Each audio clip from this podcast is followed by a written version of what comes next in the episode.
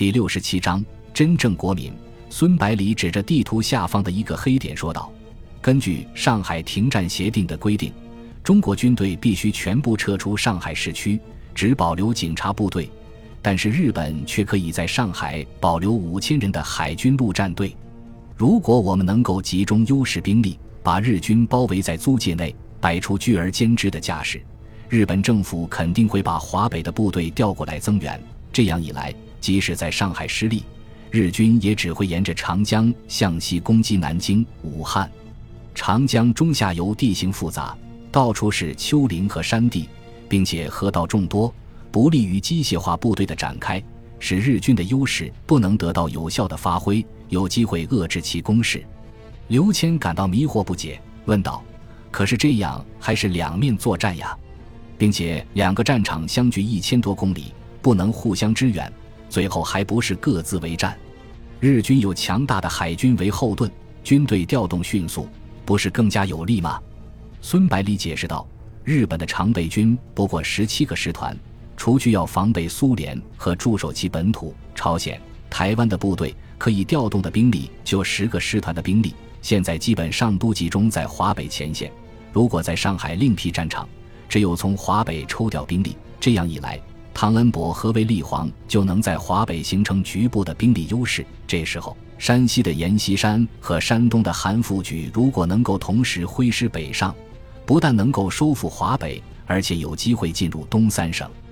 把战线转移到满洲国，使敌人首尾不能相顾。李从文说道：“这个计划，别说是由我们十九路军来提，就是中央军内部提出来，也通过不了。”阎锡山和韩复榘怎么可能同意离开自己的地盘去火中取栗呢？最后只怕是上海打得热火朝天，华北却平安无事。钟武说道：“他们难道不知道覆巢之下岂有完卵的道理吗？大家都只顾自己，真以为单凭中央军就能够打败日本？”廖启荣说道：“虽然不能这样随意揣测别人，但是还是要做最坏的打算，免得到时候措手不及。”我看这个计划还是要斟酌斟酌，暂时不要向军事委员会建议。孙百里看到大家还是有很大的疑问，就继续解释道：“其实挑选上海开辟战场还有另外一个目的。一二八的时候，日本之所以在上海挑起事端，一个重要的原因就是想借此向列强展示实力，赢得有利的国际地位。”我们中国军队如果能够把日军的海军陆战队歼灭掉，不但可以打击日本帝国主义的嚣张气焰，鼓舞国内的民心士气，而且可以向列强证明中国军队的战斗力，让他们在考虑对华政策的时候重新权衡一下利弊。日本不一定能够赢得这场战争，刘谦说道。听一些犹太人讲，好像欧洲的局势不太稳定，德国正在全力扩军备战。很有可能向英法开战，以报一战惨败的一箭之仇。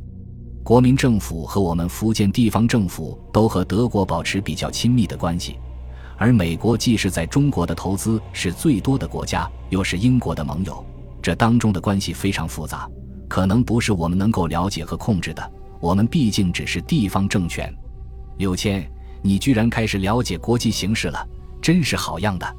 孙百里高兴地夸奖道。现在国际形势的确非常复杂，需要把中日战争放到国际关系中考虑。作为地方政府，虽然无权干涉国家的外交策略，但是可以根据国际形势做准备工作，避免遭受不必要的损失。德国政府即使和英法开战，也不一定会断绝和我们的关系，毕竟这里有他们急需的乌纱。再说，现在我们的军火基本上能够做到自给自足。对国外的依赖性已经没有多大了，不用顾忌什么的。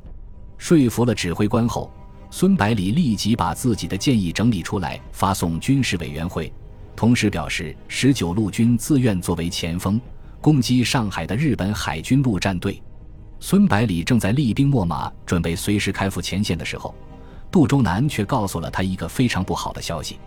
杜周南说道：“从七月八日中日开战到现在。”离开福建的犹太人已经达到五万余人，而且还在持续上升当中。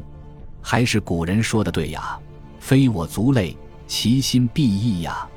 我们把他们从德国救出来，又多方照顾，这些人非但没有丝毫的感激之情，反而在我们中华民族生死存亡的关键时刻逃之夭夭，实在是令人不齿。孙百里急忙问道：“罗斯柴尔德走了没有？”孙百里得到否定的答复后，立刻给罗斯柴尔德打电话，要他立即赶到省政府参加重要的会议。罗斯柴尔德刚刚进门，屁股还没有坐稳，杜周南就质问道：“罗斯柴尔德先生，这些天你们犹太人纷纷逃离福建，搞得人心惶惶，对得起我们吗？”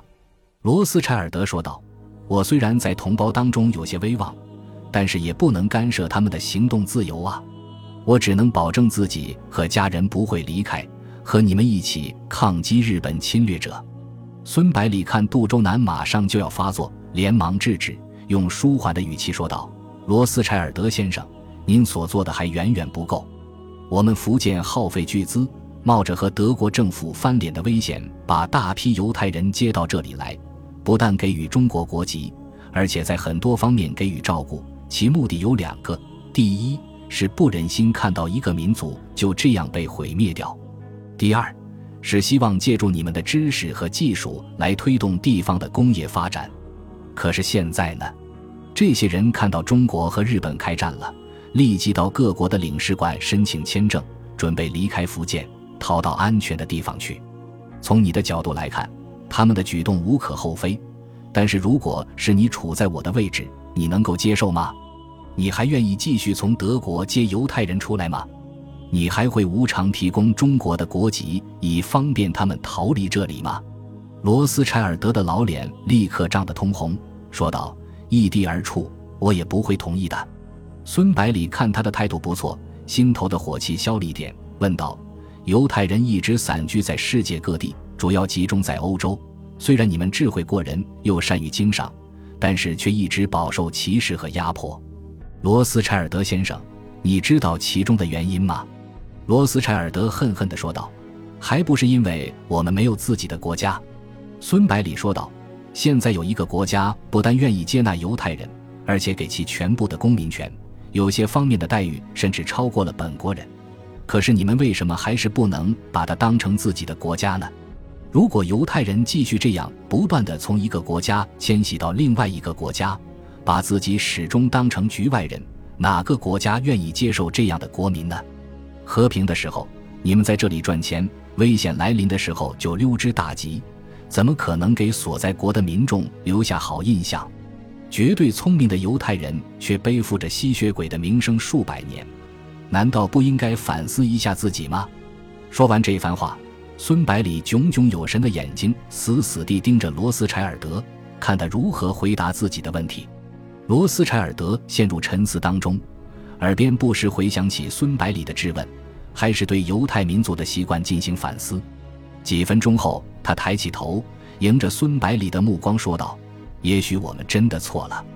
我会尽自己最大的力量来劝说族人，让他们不但留下来，而且像每个中国公民一样尽自己的义务，包括加入军队。我只希望孙将军能够继续从德国挽救族人。”不要因为这件事使那些还没有逃出来的同胞失去生存的机会，孙百里郑重地说道：“我答应你。”